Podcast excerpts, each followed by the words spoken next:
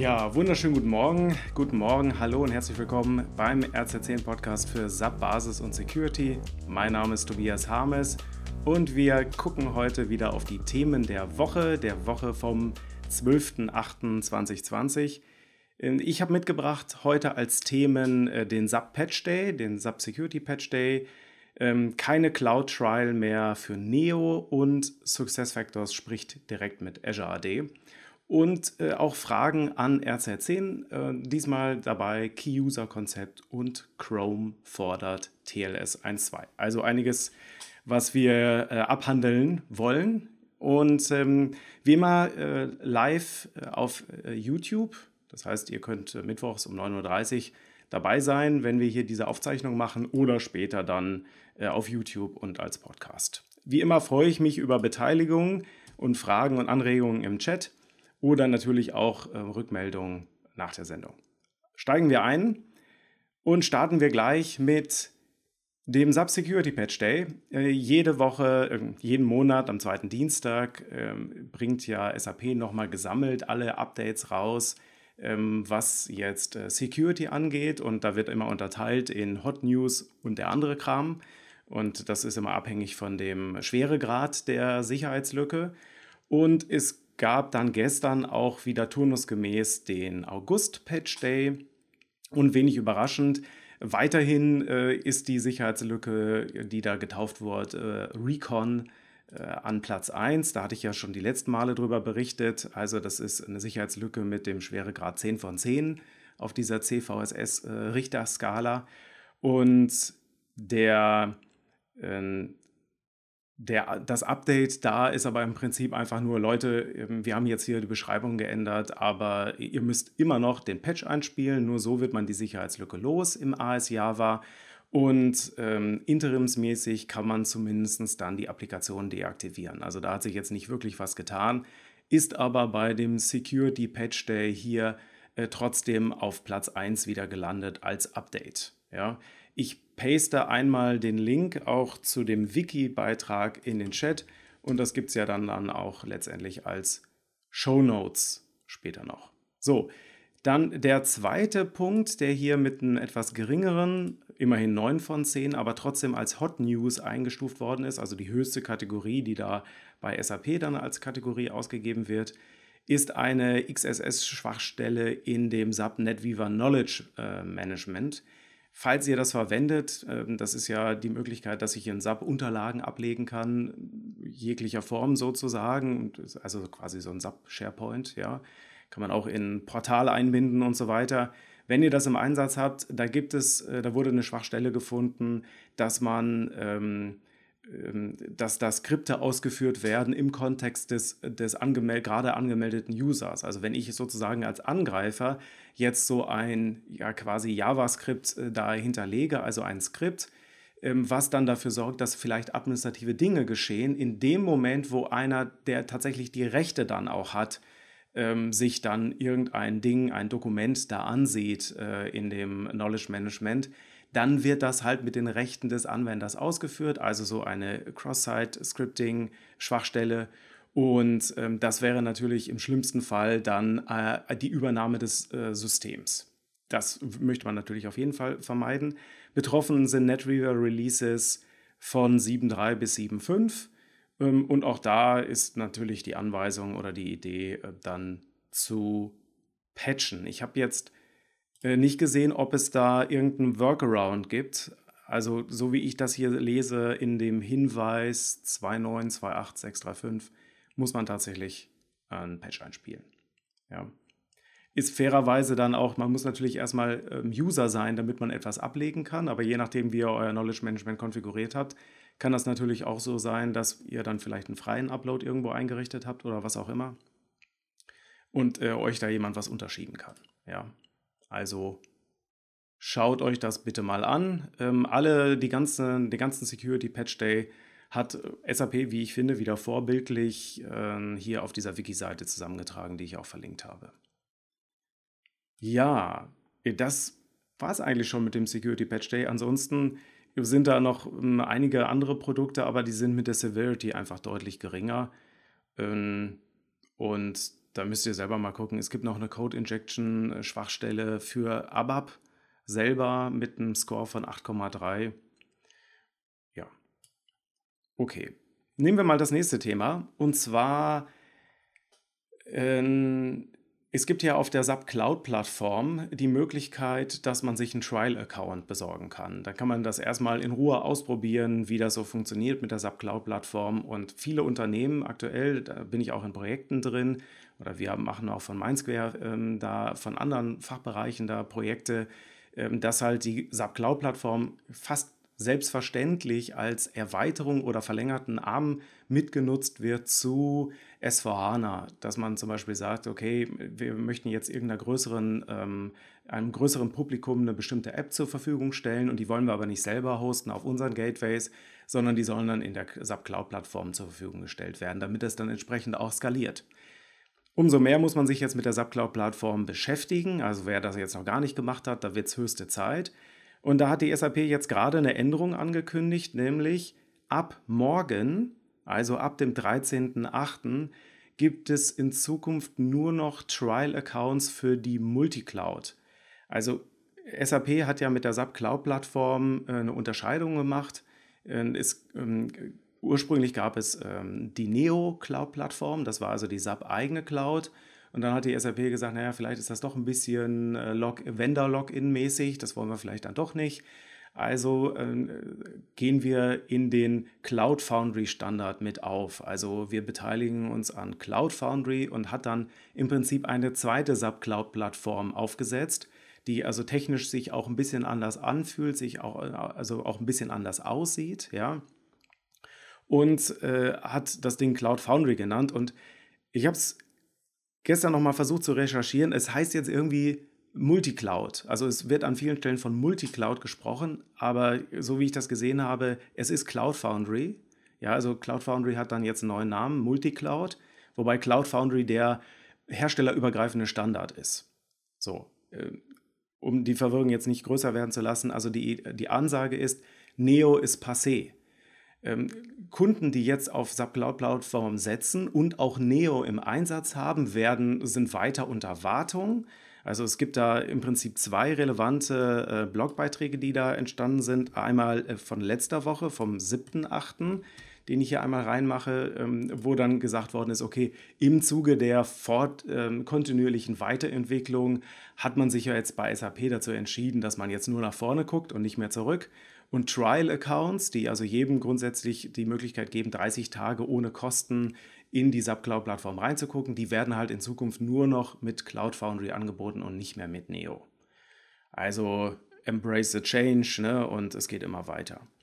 Und dann gab es wahrscheinlich, würde ich sagen, gleich intensive Nachfragen, weil es gab dann nämlich vorgestern, am 10., also am Montag, gab es dann noch einen weiteren Blogbeitrag von der SAP, wo dann noch mal ein bisschen FAQ betrieben worden ist zu, was hat denn die SAP vor mit dieser Multiplattform Cloud Strategy und was, wie taucht da Neo noch drin auf? Ne? Weil für diejenigen, die jetzt bisher auf Neo gesetzt haben und vielleicht noch nicht bei Cloud Foundry angekommen sind und nicht konvertiert haben, äh, was ist denn jetzt mit denen?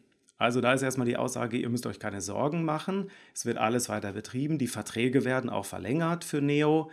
Ähm, das heißt, man kann jetzt weiter SAP Cloud Plattform Neo benutzen, aber, ja, das ist da auch irgendwie so zwischen den Zeilen, ist halt nicht mehr up to date. Ja, also letztendlich, ich denke schon, dass sie nochmal daran arbeiten werden, jetzt ähm, Schritt für Schritt den Neo-Leuten, also denjenigen, die jetzt SAP Cloud Plattform Neo einsetzen, rüber zu helfen zu Cloud Foundry oder Multicloud oder wie es dann auch immer heißt, ja. Ähm, aber aktuell muss man sich jetzt keine Sorgen machen. Also die Apps, die man da verwendet und die man auch zu den Kunden, also zu, zu euren Kunden sozusagen exponiert hat, ähm, die laufen weiter. Da gibt es weiter Service-Level-Agreements und da werden auch die Verträge weiter verlängert. Trotzdem finde ich es schon interessant, weil wenn ich jetzt zum Beispiel Wartung machen will äh, für Neo und mich da vielleicht auch dann erstmal einarbeiten muss, ähm, da gibt es also auch OpenSUB-Kurse oder ähm, Learning Hub-Kurse für Neo-Plattformen. Äh, da kann ich jetzt den Trial-Account dann schon ab morgen nicht mehr nutzen. Also wenn ihr irgendwie noch was auf Neo machen wollt, Holt euch vielleicht schnell noch einen Trial-Account, ich weiß es nicht. Morgen soll es ja dann schon nicht mehr gehen.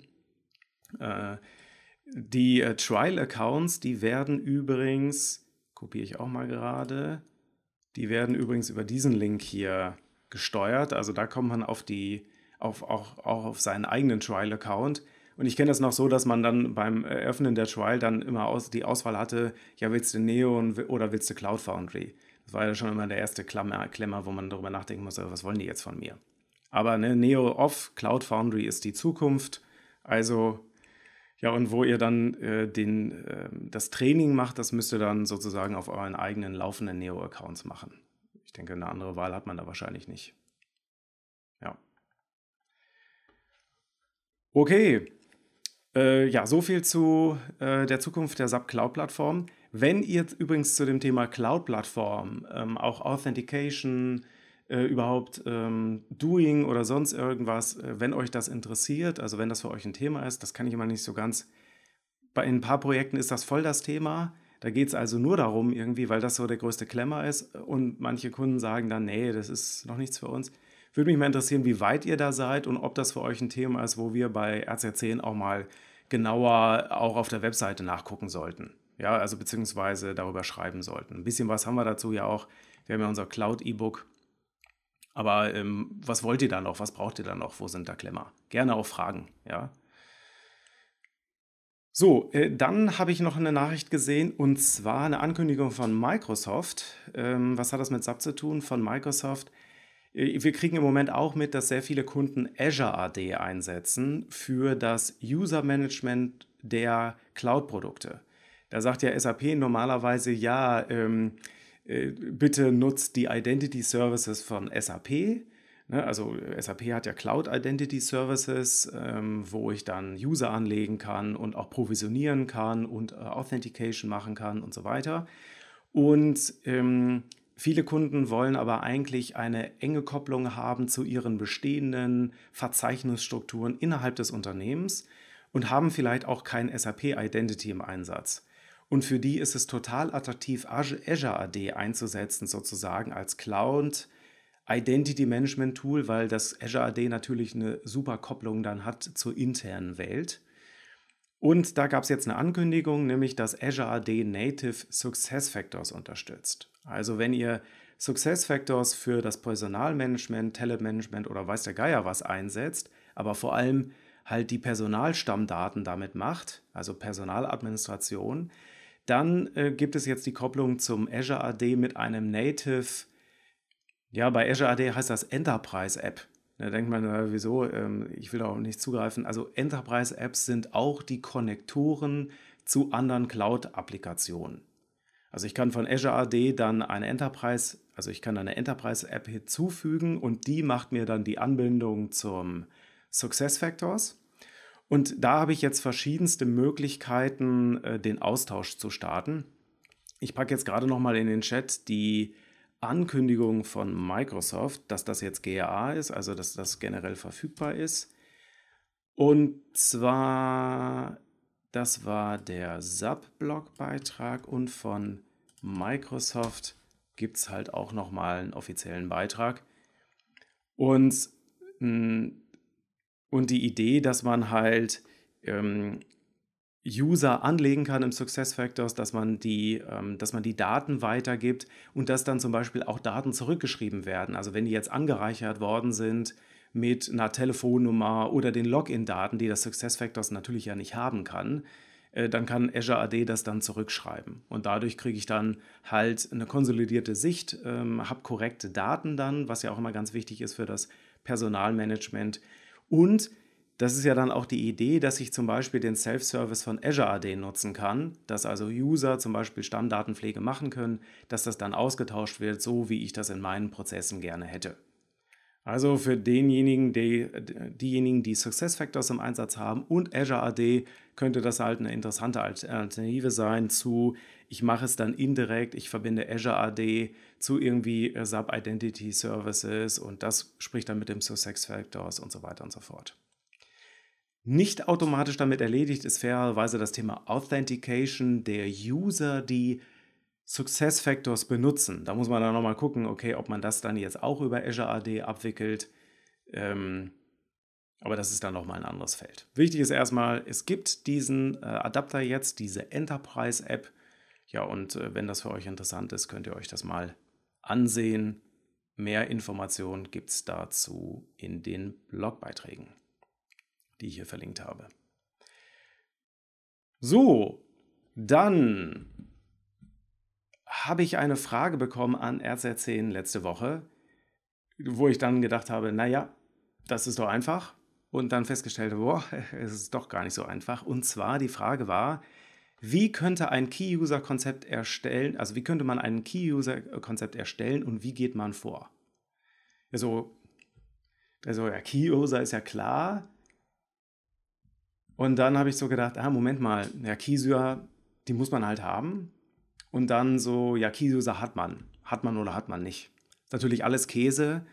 Ich, tatsächlich habe ich festgestellt, ich habe noch, hab noch nie ein Key-User-Konzept eingeführt. So, so habe ich das schon mal gemacht.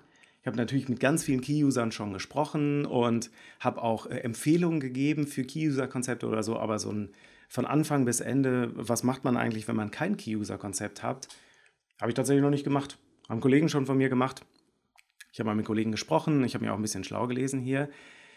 Ich kann deshalb diese Frage hier jetzt an der Stelle nicht erschöpfend beantworten. Wenn euch das Thema unter den Nägeln brennt, kann ich aber mal sagen, also da freue ich mich über Feedback, dann würde ich da mal eine extra äh, Session zu machen. Da leite ich mir mal jemand Schlaues ein, der mehr Ahnung hat davon als ich und wir sprechen mal über Einführung eines Key-User-Konzepts. Vielleicht, wenn es dir hilft ähm, oder euch hilft, kann ich zumindest einmal teilen, was so meine Einschätzung war von den, weil bei jedem Kunden, wo ich war, war es immer anders, die Key-User. Wer, wer war das? Ne? Also die Idee ist ja, dass das so äh, die Schlüsselrolle ist in der Verbindung zwischen einem vielleicht Einführungsprojekt und dem Fachbereich und später im Betrieb dann zwischen ja, der IT, die das betreibt, und dem Fachbereich. Also dem, demjenigen, der, also ich meine, optimal, was, sollten, was sollte ein Key-User für Eigenschaften haben? Ne? Er sollte einigermaßen aufgeschlossen sein für Neuerungen. Ne? Wenn der sozusagen bei jedem sagt, boah, muss ich das jetzt auch noch machen? Oder oh nein, jetzt müssen wir schon wieder was ändern oder so, und der das ernst meint und nicht nur so mit, naja, wer hat schon Spaß, jetzt ständig irgendwas zu ändern, ja, äh, dann, äh, dann ist das vielleicht nicht der richtige Mann. Also er sollte dann schon irgendwie Stellvertreter für den Prozess sein, Stellvertreter für den Fachbereich, Botschafter des Fachbereiches, aber auch Botschafter für die Veränderung, die notwendigen Change. Also optimalerweise sollte der Key-User dann ja sagen, ja, wir hier haben ein Prozessproblem, uns fehlt hier folgende Funktion. IT, hilf uns. Oder, oder ähm, Application Management, hilf uns. Ähm, mach das, dass das besser wird, damit wir das jetzt hier besser verwenden können. Auch testen, ne? wer kann was testen sinnvollerweise. Ähm, einfach als Schnittstelle wir erleben es halt oft, dass wir es zum Beispiel bei Berechtigungsprojekten unbedingt brauchen, einen Key-User, weil der halt den, Back, äh, den Rückhalt hat in dem Fachbereich. Der kann dann sagen, liebe Leute, macht das bitte so, wie der Berater das vielleicht dann sagt. Äh, auch wenn das doof sich anfühlt oder so, trust the process. Ähm, wir müssen das jetzt machen, damit das hier letztendlich erfolgreich wird und wir nicht uns jeden Tag mit SO53 rumschlagen müssen. Und da ist ein ist ein Key-User essentiell. Und was ich oft erlebe, ist, wenn es keine Key-User gibt, ist das Projekt eigentlich schon zum Scheitern verurteilt. Also es muss irgendjemanden geben, der Ansprechpartner ist für das Projekt, für den Change, für die IT und der das auch so ein bisschen äh, hilft, in den Fachbereich reinzutragen als Botschafter. Und oft gibt es, wenn es noch keine Key-User gibt, halt die Angst, dass man da Verantwortung kriegt und hinterher hat man die Schuld, wenn das nicht funktioniert. Also die Kollegen sind auf einen sauer, die IT ist auf einen sauer, man ist eigentlich der ultimative Sündenbock für alles. Und da gibt es dann oft die Angst, dass man also da Verantwortung übernimmt und dann in Klammern höre ich auch manchmal, ja, man kriegt Ärger, ohne dass man mehr Geld kriegt. So. Und ähm, das finde ich dann halt schwierig, dieses, Mindset, das ist dann auch sehr zerstörend und hinderlich. was ich meine, was ich immer ganz gerne als Tipp mitgebe, auch wenn das jetzt hier nicht das komplette, wie erstellt man ein Key-User-Konzept ist, ist, was extrem hilft und oft auch befreiend ist, ist, wenn ich dann sage, liebe Leute, ihr müsst ja hier nicht Key-User im Sinne der personellen Verantwortung sein oder irgendwie sowas, sondern ihr seid zuständig für die Schnittstelle zwischen IT, äh, dem Projekt und dem Fachbereich. Ihr seid dafür zuständig. Verantwortlich ist immer noch, also ich der Abteilungsleiter, keine Ahnung, der Einkaufsleiter oder was auch immer, ne? verantwortlich ist der, ne? Kraft seiner, seines Amtes und seiner Autorität. Und zuständig seid ihr aber. Ihr seid die Fachexperten, ihr seid diejenigen, die Auskunft geben können über beides, über Geschäftsprozesse und über die IT-Hälfte. Und das, dass man diese Trennung macht zwischen Verantwortung und Zuständigkeit, das habe ich ganz oft erlebt, dass das oft der, die Befreiung war dann für, okay, jetzt können wir doch ein Key-User-Konzept machen. Die Leute akzeptieren die Rolle Key-User, weil sie sagen, ich bin hier zuständig dafür, dass das gut läuft und ich habe ja auch was davon, weil dann meine Arbeit auch besser wird, da, weil IT-Lösungen mir bei meiner Arbeit helfen. Und ich bin aber nicht verantwortlich im Sinne von Schuld und Konsequenz, wenn das jetzt nicht läuft. Ne, weil ja, man sich vielleicht da auch persönlich oder einfach von der Hierarchie her nicht dazu in der Lage äh, sieht. Ja, das sind meine äh, zwei Cent sozusagen zum Thema Key-User. Ein essentielles Ding hier, dieses Trennung von Verantwortung und Zuständigkeit. Äh, Fun Fact: Ich habe bei meiner Recherche gesehen, es gibt sogar Key-User-Zertifizierung. Da bieten Schulungsunternehmen an, SAP-Key-User ähm, auszubilden und, und sich zertifizieren zu lassen. Keine Ahnung, ob da was taugt. Hört sich für mich erstmal ein bisschen komisch an. Ähm, ich habe das eher so erlebt, dass die halt fachlich geschult werden und vielleicht auch SAP-Schulungen wahrnehmen. Ich kenne das Thema Key-User-Zertifizierung als öffentlichen Standard kenne ich nicht. Weiß ich nicht, wenn ihr da was kennt und sagt, ja, kennst du nicht ISO 23799 oder so, äh, gerne melden. Ja, ich kenne es nicht. Ist auch auf jeden Fall kein übergreifender Standard. Ja. Äh, 99 von 100 Unternehmen haben keine Key-User-Zertifizierung, sage ich mal. Ruhig wahr. So, ich habe, ich habe noch eine Frage. Eine Frage an RZ10 habe ich noch, wo ich auch dachte, ja, und dann so, okay, ging die Antwort ein bisschen länger. Und zwar war die Frage von Mario, Grüße, die Frage von Mario war, äh, Chrome, Google Chrome verlangt ja jetzt TLS 1.2. Also es geht um die Verschlüsselung zu äh, SAP-Systemen. Und Chrome hat jetzt in den letzten Updates immer weiter den Riegel vorgeschoben, dass es immer schwieriger wird, auf Seiten zuzugreifen, die laxe TLS oder SSL-Verschlüsselung anbietet. Ja, also ne, das Schlosssymbol. Da gibt es dann Warnungs-, Warnmeldungen hier vom roten Symbol bis ich lasse dich gar nicht drauf, ne, je nachdem, wie es auch eingestellt ist. Und ähm, Chrome, der ja mittlerweile auch als Unternehmensbrowser etabliert ist, also viele Unternehmen nutzen auch Chrome ganz normal, ähm, verlangt jetzt TLS 1.2 und das bringt dann natürlich Unternehmen in Schwierigkeiten, die vielleicht ältere Versionen von zum Beispiel SAP-Portal einsetzen. Denkt ans Batchen hier, ne? von äh, SAP-Portalen einsetzen, wo es dann vielleicht auch schwierig ist, auf TLS 1.2 umzustellen oder wo man überhaupt erstmal dann den Change machen muss. So, und Chrome meckert halt und dann ist ja die Schwierigkeit, wie kriege ich das hier gelöst, ohne dass ich jetzt überall anfangen muss, die TLS-Version hochzuziehen. Die eigentlich richtige Antwort ist natürlich ja die TLS-Version bitte hochziehen, also die Konfigurationsänderung machen. SAP hat ähm, einige Hinweise, wie man entsprechend Encryption-Einstellungen äh, machen kann auf den verschiedensten SAP-Produkten, dass man da mit den Cypher-Suiten und so weiter das hochzieht, ja, und dass man da dann auch Chrome gerecht wird. Fairerweise bei manchen ist es aber so, dass die dann auch so irgendwie so im Legacy-Status sind. Ähm, da will man jetzt auch nicht mehr groß was investieren. Also da steht eigentlich äh, Risiko und, äh, und Nutzen steht nicht dem Aufwand äh, sinnvoll gegenüber. Und da wäre dann die Überlegung, das ist auch meine Empfehlung für dich, Mario, und für euch dann, den Sub-Web-Dispatcher einzusetzen tatsächlich. Also für diejenigen, die halt noch direkt ähm, auf die Subsysteme draufgehen, empfehle ich sowieso ähm, konsequent den SAP Web Dispatcher zu nehmen, um da dann den Zugriff zu steuern. Also die Idee ist, ich gehe vom Client auf dem SAP Web Dispatcher. Das ist ja ein kostenfreies SAP-Produkt. Das ist im, in der Wartung enthalten sozusagen. Kann ich auch beliebig häufig installieren. Ähm, ich, kann, ich setze einen Webdispatcher auf in meinem Unternehmen und ähm, die Leute gehen dann vom Client auf den Webdispatcher und von dem Webdispatcher dann zu dem Backend-Subsystem. Und das kann ja ein ABAP-System sein, kann ein Java-System sein, das kann auch ein Kantinen-Speiseplan sein. Also das ist im Prinzip egal. Der Subweb-Dispatcher fungierte als Reverse-Proxy. Der würde dann auch zum Beispiel diese SSL-TSL-TLS-Verbindung terminieren. Das heißt, ich gehe von meinem Client auf den Webdispatcher, mache mit dem die, und dann sind wir da auf TLS 1.2, die hochverschlüsselte Verbindung. Und ähm, der Webdispatcher packt das aus und packt das wieder dann in die Verbindung, wie auch immer. Man könnte natürlich jetzt auch in die Versuchung kommen, dann zwischen dem Webdispatcher und dem äh, Subsystem dann unverschlüsselt zu sprechen. Das würde ich natürlich äh, dringend abraten davon.